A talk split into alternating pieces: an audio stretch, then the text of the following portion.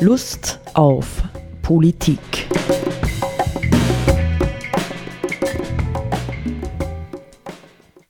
Liebe Hörerinnen und Hörer des Freien Radios Freistadt, Sepp Kiesenhofer und Roland Steidl begrüßen Sie wieder zu einer Sendung Lust auf Politik.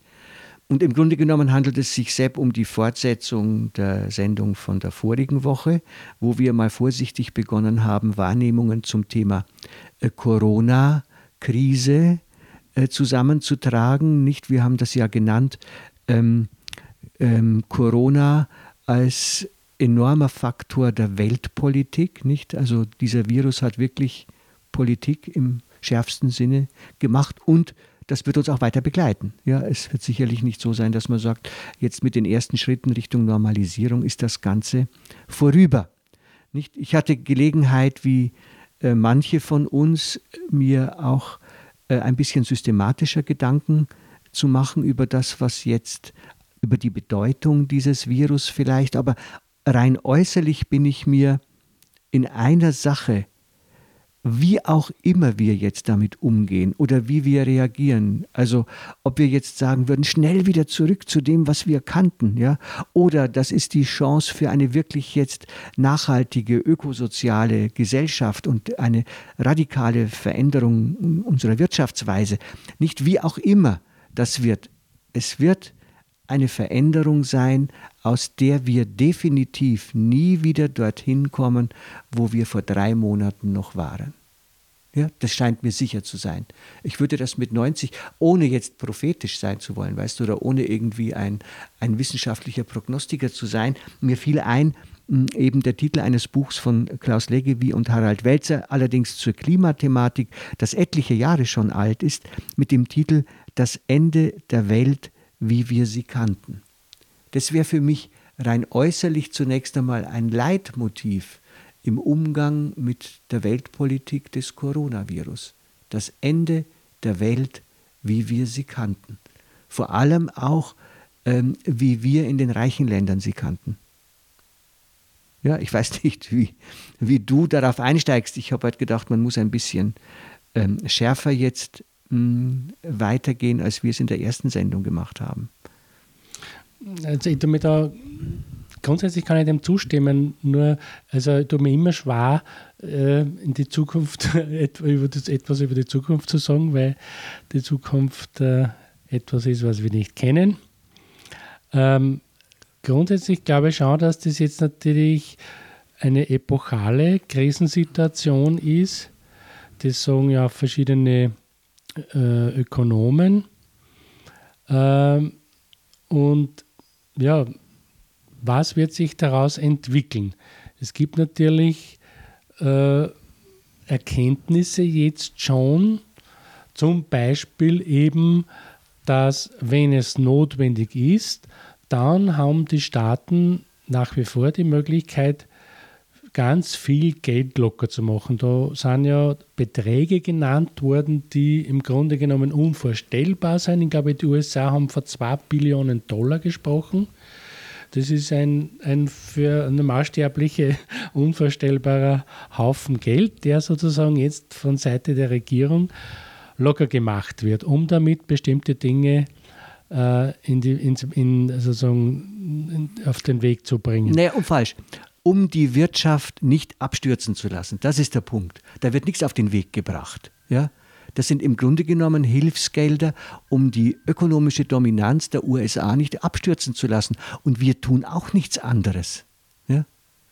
Aber das heißt, diese, es wird nichts auf den Weg gebracht. Du sagst, diese, diese Gelder, diese ähm, Unterstützungen, die da jetzt, von denen jetzt die Rede ist, für die äh, Wirtschaft, für die Unternehmen, haben einzig und allein den Zweck, das Abstürzen zu verhindern. So ist es. Aber da muss ja sozusagen, wenn es eine Krisensituation ist, äh, erstens einmal irgendjemand die Säcke bezahlen dann letztendlich und zweitens einmal irgendwer wird dann draufgehen, logischerweise, wenn sozusagen ähm, das, die großen Betriebe, die Flaggschiffe der Wirtschaft erhalten werden, dann muss irgendjemand dann untergehen. Das ist tatsächlich übrigens eine der Befürchtungen, die ich in den Kommentaren jetzt zum Coronavirus äh, auch gelesen habe. Ich bin nicht sicher, ob es nicht äh, der Mandelbauer war, der Chefredakteur der OÖN in einem Kommentar. Da ging es darum, nicht wie wenn jetzt die großen Unternehmen wieder gestützt werden, ja, auf verschiedenen Ebenen, Kurzarbeit und und und und und, Zuschüsse. Nicht die Auer verhandelt jetzt ja heftig, nicht oder will verhandeln ähm, mit dem österreichischen Staat, dann kann das bedeuten, dass sozusagen eine verstärkte Konzentration des Wirtschaftlichen auf die ohne dies schon großen Konzerne und äh, Betriebe erfolgt und die kleinen möglicherweise erst recht eingehen. Ne? Also es wäre eine Gefahr, ja, die, ja, also was, was passiert? Nicht wer kümmert sich um die Kleinen, nicht? Man kümmert sich in der Regel um die Föst, man kümmert sich um die Auer, man kümmert sich um noch ein paar große, ja, weil äh, da passiert natürlich was, wenn da die Menschen arbeitslos werden und, und, und, und, und.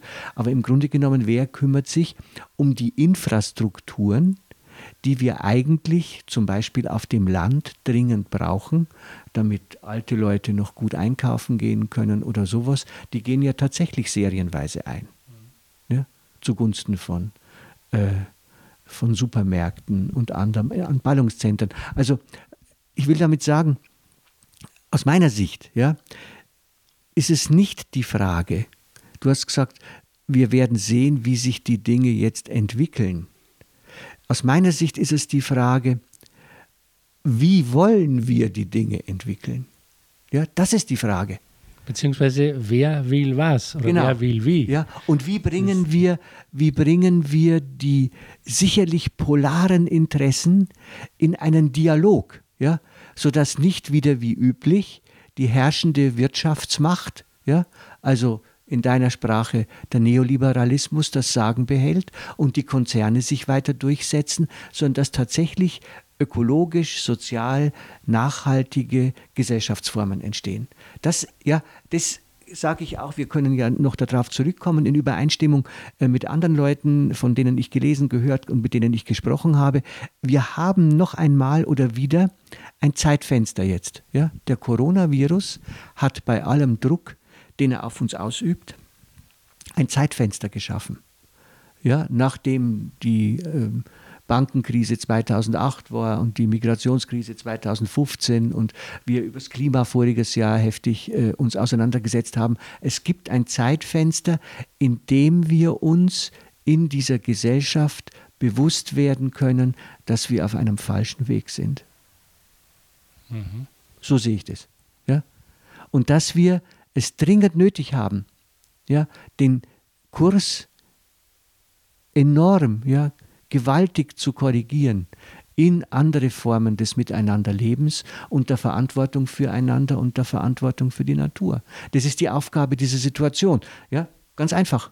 Aber wenn man es jetzt zum Beispiel mal kurz in die, in die Rolle oder in die, ja, in die Rolle von zum Beispiel einem großen Konzern äh, versetzt, äh, der sagt ja, äh, also bis jetzt sind die Geschäfte wunderbar gelaufen und dann kommt dieser blöde Virus daher und macht uns, oder dieses blöde Virus, gibt ja der oder das wieder, ähm, und macht uns einen Strich durch die Rechnung. Und äh, daher kann es ja nur darum gehen, möglichst schnell sage ich jetzt einmal aus, aus Sicht von einem, von einem Die Vox Diaboli. ja, äh, kann es nur darum gehen, möglichst schnell einen, Impfstoff gegen dieses Virus zu finden und äh, um die Bevölkerung äh, praktisch ausreichend zu immunisieren gegen dieses Virus, damit die Geschäfte wieder zu laufen beginnen. Das wäre die eigentliche Katastrophe, ja. Das wäre ja. aus meiner Sicht die eigentliche Katastrophe, wenn dies und nichts anderes passieren würde. Jetzt und das wäre auch die eigentliche Katastrophe, verstehst du, wenn wir jetzt, wo wir lernen mussten, aufgrund der Maßnahmen halt auf unsere übliche Reisewut zu verzichten, zum Beispiel, ja, äh, und äh, ja, für ein schnelles Shopping nach London zu fliegen oder sonstige Geschichten, ja, äh, wenn, wenn wir das alles wieder vergessen würden und in einem gewaltigen Nachholschub, wenn wieder Dinge irgendwie offen sind, was zum Glück nicht so schnell passieren wird, ja, ähm, äh, dann äh, erst recht in den äh, rasenden Konsum hineintauchen. Ja? Das wäre schrecklich. Mhm. Ja? Ja, also im Grunde genommen, im Grunde genommen müsste es uns gelingen, in einem ersten Schritt ähm, nicht zu analysieren, was haben wir verloren durch diese Krise oder was verlieren wir, sondern zu analysieren, was haben wir gewonnen, ja? Was gewinnen wir? Ja? Denn ich glaube, dass die Schwierigkeit die ist, ähm, dass, ähm, dass wir, das macht es ja auch sichtbar jetzt. Nicht? Wenn, jetzt kann man sagen, äh, es ist so schön ruhig und weniger Abgase. Man sieht das anscheinend auch von Satelliten. Aus dem Weltall, ja. Dass das äh, der Luftzauberer äh, geworden ist. Ähm, aber sozusagen gleichzeitig sehen wir ja, dass, dass ganz, ganz vielen Menschen die Existenzgrundlagen dadurch verloren gingen. Und das macht äh, die Sache aus meiner Sicht auch so schwierig, nicht zu sagen, ähm, ähm, äh, das ist schön, dass äh, der Flugverkehr weniger geworden ist oder dass die Industrieproduktion gedrosselt wird. Inklusive, glaube ich, ist ein Hochofen abgestellt worden in, der Föst in Linz. Ähm, aber wir Menschen müssen ja von was leben und so. Nicht? Wir, brauchen äh, Arbeitsplätze, wo wir Geld verdienen, um uns die Dinge dann zu kaufen, die wir zum Leben brauchen. Jetzt ist ja natürlich die Frage, ähm, ähm, welche Dinge brauchen wir wirklich und welche, auf welche können wir eigentlich im Grunde genommen gut verzichten. Aber sozusagen die Frage ist aus meiner Sicht, in welche Richtung wollen wir jetzt, jetzt können wir wiederum nur von uns aus das, äh, diskutieren, wollen wir, dass ein, ein jetzt sage ich mal, Wiederaufbau von einem System stattfindet, äh, von dem, dem wir Menschen auch gut leben können. Im Vollsinn des Wortes, gut leben, jetzt nicht reich werden, sondern einfach ein gutes Leben haben können. Ja? Das ist die Frage, wie, wie, soll, da, wie soll das ausschauen? Ja? Ja, insofern ist es ja, wäre es kein, ja, bestenfalls, nicht? Äh, ich will jetzt ja nicht darüber reden, wie wahrscheinlich ist das, aber bestenfalls wäre es eben gar kein Wiederaufbau, sondern ein Neuaufbau. Nicht? Ich erinnere mich, der Erwin Laszlo, der große Systemphilosoph, der hat in einem Aufsatz, den ich gerne in der Schule verwendet habe, also einem Brief an die Jugend, hat er gesagt, ja, was wir erleben, äh, in unserer Zeit, das hat er schon vor ein paar Jahren geschrieben, ist eine zunehmende Chaotisierung unseres Lebens. Ja? Also durch die Krisen hindurch, Welt, also Bankenkrise und so weiter. Im Grunde werden die Bedingungen, unter denen wir leben, zunehmend chaotisch. Und er sagt, das ist wichtig. Es gibt keine Veränderung in eine sozial-ökologisch nachhaltige Gesellschaft ohne die Chaotisierung des Systems, das wir bisher hatten. Also wir müssen uns auf Chaos einstellen. Und er sagt, solange diejenigen, die zurzeit die Rädchen in der Hand haben, ja, die das Getriebe steuern, äh, nicht sozusagen ähm, völlig verunsichert werden ja, und merken, dass das Radl nicht mehr geht, werden sie die Macht, die sie haben, ich rede jetzt von den Konzernen, ja, vor allem nicht aus der Hand geben. Ja, sie werden erst imstande sein, ja, zuzulassen, dass etwas Neues geschehen könnte, wenn ihre äh, Stabilität, ja, die Strukturen, die sie wirtschaftlich über die Welt gelegt haben, gründlich brüchig geworden sind. Ja, also verstehst du, das, das, das, das ist für mich ein ganz, ganz wichtiger Faktor. Solange alles ist, wie es ist, oder wir schnell wieder dorthin zurückkehren können, was wir sicher nicht können werden, davon bin ich überzeugt. Solange kann sich nichts ändern. Ja? Es kann sich erst etwas ändern, wenn äh, dieses rigide Ausbeutungssystem, mit dem wir diese Erde halt überzogen haben, nicht, wenn das äh, fragwürdig wird, ja, instabil, zerbricht.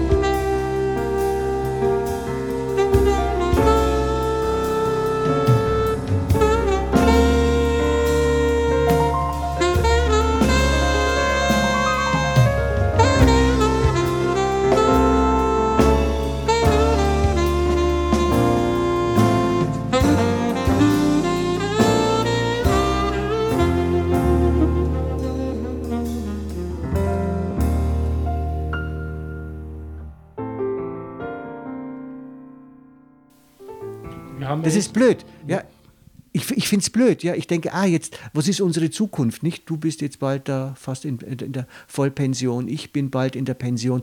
Ich bin ziemlich überzeugt davon, ja, dass die nächsten Schritte nach Corona sein werden, dann tatsächlich auch äh, Einsparungen auf den verschiedensten Ebenen vorzunehmen, möglicherweise auch Pensionen zu kürzen. Nicht um das, wovon wir beim letzten Mal gesprochen haben, nämlich die enormen Ausgaben, die Regierungen äh, jetzt machen, um die Systeme noch zu stützen. Ja, um das Geld wieder hereinzukriegen. Also es ist nicht lustig, verstehst du? Ich empfinde die Vision, die ich habe, im Sinne einer Übergangszeit, ja, wenn es gelänge, ja, uns tatsächlich in ein kooperatives Wirtschaftsverhalten, ein gerechtes Wirtschaftsverhalten weltweit hineinzubringen, was ja auch der Papst Franziskus äh, äh, immer wieder, wieder betont, dass, wie notwendig das wäre. Ich bin sicher, dass das uns alle enorme Opfer kosten wird.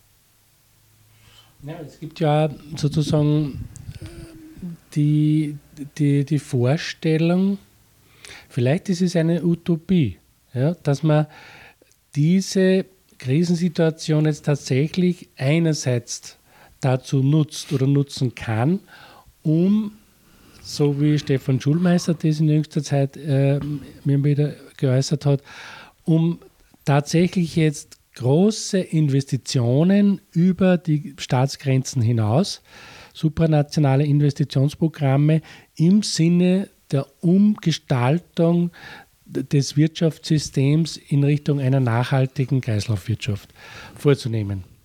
Und das andere ist das, was eben unter anderem Papst Franziskus vorgeschlagen hat und was die spanische Regierung anscheinend jetzt in Angriff genommen hat, das ist die Einführung eines Grundeinkommens.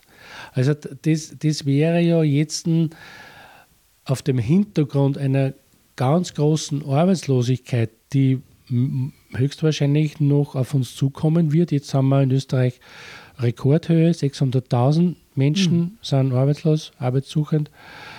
Ähm, wenn, wenn, wenn das auf uns zukommt, dass zumindest diese Menschen von der finanziellen Existenz her abgesichert sind, ja? Dass, dass sie nicht äh, in, in, der Angst leben müssen, nicht zu wissen, was sie ihren Kindern nächste Woche zum Essen geben sollen, was ja leider Gottes, wie wir wissen, in vielen Teilen der Welt sowieso der Fall ist. Aber Eben. jetzt sozusagen grundsätzlich, jetzt vielleicht kann man das auf weltweit den Gedanken ausdehnen, wie schaffen wir es jetzt, sage ich mal ganz utopisch, weltweit ein System aufzubauen, dass die Grundbedürfnisse der Menschen einmal gestillt sind. Ja? Sowas wie ein weltweites Grundeinkommen. Ja? Das könnte auch möglich sein. Also die, die traditionelle Variante ist ja sozusagen, wenn in Krisensituationen hernach äh, dort zu sparen, wo es am leichtesten geht, nämlich bei den Schwächsten, die sich am wenigsten wehren können. Genau. Pensionisten oder was weiß ich, behinderte Menschen, genau. psychisch kranke Menschen und so weiter. Was ja in den letzten Jahren, wie wir wissen, passiert ist. Es ja. ist in, gerade in Oberösterreich äh, in diesen sozialen Bereichen ganz, ganz viele Millionen Euro eingespart worden, gekürzt ja. worden. Na, ähm, äh, nicht, nicht, das wäre die Frage. Nicht sind wir in der jetzigen Situation, sind wir imstande, einen Diskurs in der Gesellschaft zu führen, ja, anzuzetteln, wo wir wirklich bilanzieren und sagen, im Grunde würden uns die letzten vergangenen 20 Jahre doch lehren, ja, über den Klimawandel, über die Bankenkrisen, dass wir tatsächlich in einem hochprekären System leben das in Wirklichkeit keine Zukunft hat. Und wenn wir dieses System wieder revitalisieren jetzt, geschwind, geschwind, ja, damit wieder alle Leute die richtige Arbeit haben und halbwegs über die Runden kommen und vor allem konsumieren können, was produziert wird, nicht? Wenn wir das jetzt machen, dann schieben wir im Grunde genommen ähm, die Krise verstärkt nur wieder auf ein, zwei Jährchen hinaus. Nicht? Ich bin sicher, äh, bin ziemlich sicher, dass wir heuer im Sommer bereits werden wir den nächsten Schub Klimathematik kriegen. Ja, schau dir an, das Wetter jetzt nicht. Ich vermute, dass, dass wir, es ist ein, ein heißer, trockener Sommer prognostiziert. Der wird der Landwirtschaft, der wird den Bäumen, ja, der wird allem wieder zusetzen, Ende nie. Nicht?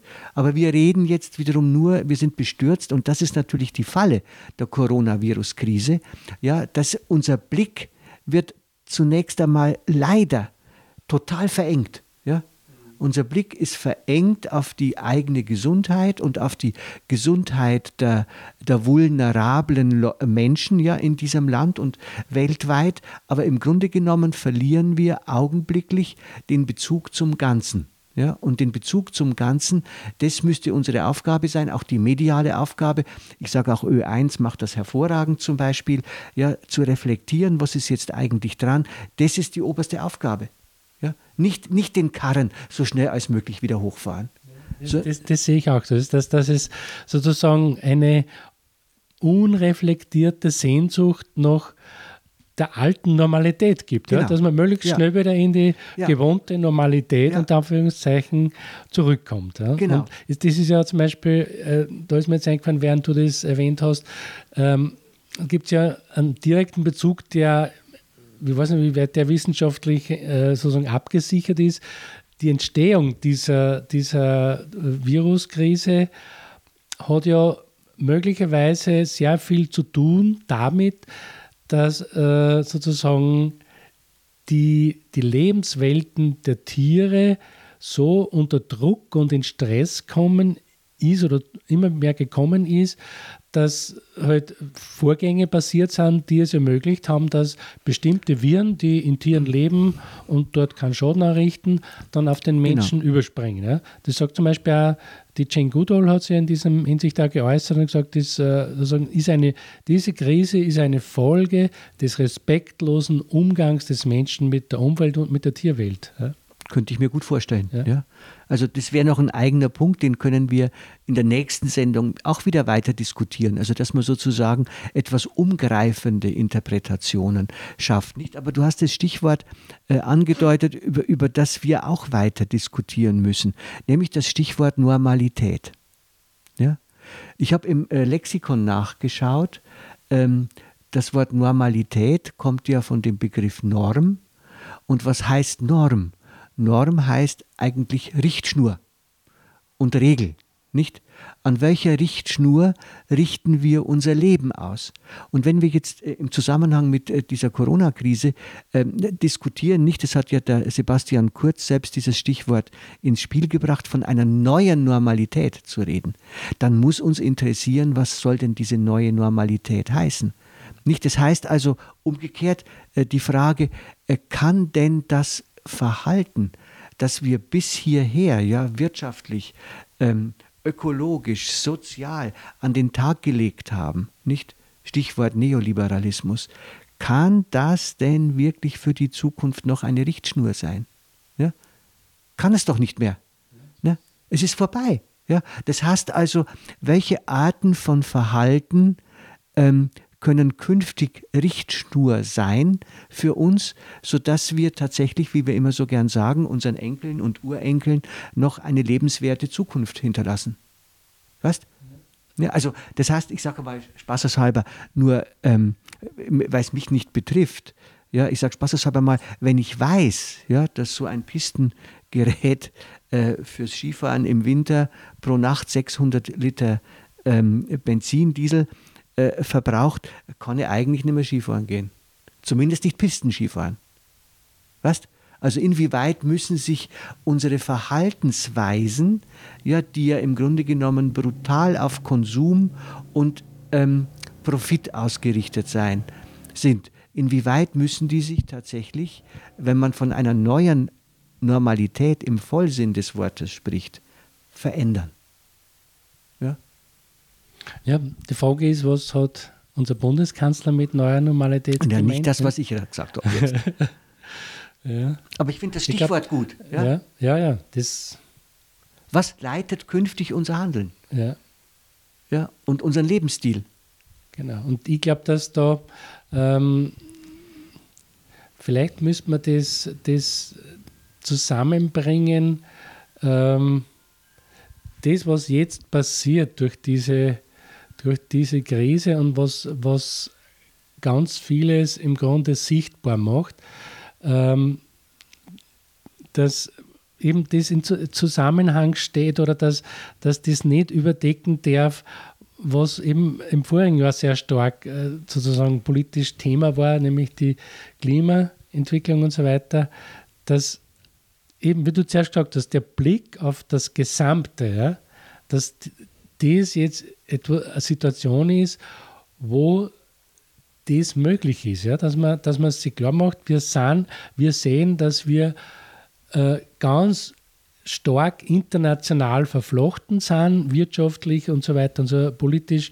Und dass eben die kleinste Kleinigkeit letztendlich sehr viel da durcheinander bringen kann und dann sozusagen jetzt, was die, zum Beispiel die, die Medikamentenversorgung äh, betrifft, auch sehr schnell mal da große Engpässe erzeugen kann, ja, weil einfach ähm, viele Dinge nur in Indien oder China oder sonst wo produziert werden und wenn dort alles steht, dann steht die ganze restliche Welt mit die, ohne Tabletten da und ohne bestimmte. Ja, das, ja. Also solche Dinge. Und äh, dass man sich dessen bewusst wird, wie schaffen wir eben ein weltweites System, weil wir sind ja vernetzt weltweit, das aber nicht der Ausbeutung dient und einigen wenigen zugutekommt, sondern wo alle Menschen halbwegs gut leben können. Naja, was, und äh, in dem Zusammenhang ja, kann man wieder die Frage stellen, was ist denn normal in einem positiven Sinn. Ich habe mir dann wieder gedacht, wir haben uns so sehr daran gewöhnt, nicht? Wir haben uns sowas von daran gewöhnt in unserer Gesellschaft, dass zum Beispiel Unternehmen, die Geld sparen wollen oder keine Steuern zahlen wollen oder keine Auflagen im Ökologiebereich treiben wollen, na, die haben halt dann gesagt, dann gehen wir halt äh, irgendwo nach China oder nach Afrika oder, oder nach Bangladesch, ja, lassen wir die Kleider herstellen. Auf die Inseln gegangen. Ja, ja oder, ja, so, ja, dann zum Produzieren nach Zum China, Produzieren, ja, ja mhm. zum Beispiel, nicht? Und es ist uns wurscht, ob das die Kinder dort machen und unter welchen Bedingungen die überhaupt arbeiten. Oder vorher ist man noch nach Osteuropa gegangen, ja, nur um die Notwendigkeit eines verantwortungsvollen Umgangs mit der Produktion zu umgehen und ein Maximum an Profit herauszuschinden. Wurscht, wie viel Verantwortung dabei baden geht. Ja? Und ich denke, das sind Verhaltensmuster, die dürfen künftig wahrlich nicht mehr als normal gelten, sondern die müssen im Grunde genommen verboten werden. Ganz einfach. Ja. ja. Die Frage ist aber nur, wie, wie kann es dahin kommen, dass das passiert? Ja? Weil jetzt sagen wir ja, äh, es können Verbote ausgesprochen werden, von denen wir ja nie glaubt haben, dass ja. sie ausgesprochen werden. Genau. Du bleibst da haben und wenn es unerlaubterweise fortgeht, dann werden es bestraft und so weiter oder solche Dinge. Und das ist möglich, dass eine Regierung so etwas beschließt, solche, oder ein Parlament. Eine Regierung kann es nicht beschließen, ein Parlament kann das beschließen. Und warum kann nicht ein Parlament solche Dinge genau. auch beschließen? Ja? Genau. Wie kommt es so weit, dass ein Parlament beschließt, es müssen bestimmte ethische Normen, Mindestnormen erfüllt sein, sonst ist eine bestimmte Produktion nicht erlaubt oder, oder bestimmt, genau. der, Handel mit bestimmten Waren nicht erlaubt oder so. Nicht, oder umgekehrt, wie kann es überhaupt so weit kommen, dass Parlamente in unseren modernen Demokratien im Grunde genommen nicht mehr diejenigen sind, die die großen Entscheidungen treffen, sondern die Konzerne. Ja. ja? Also inwieweit kriegen wir auch innerhalb der Demokratie wieder die Souveränität für notwendige Entscheidungen zurück. Mit dieser Frage wollen wir jetzt unsere Hörerinnen und Hörer in den nächsten Jahren beschäftigen und einmal entlassen. Auf Wiederhören.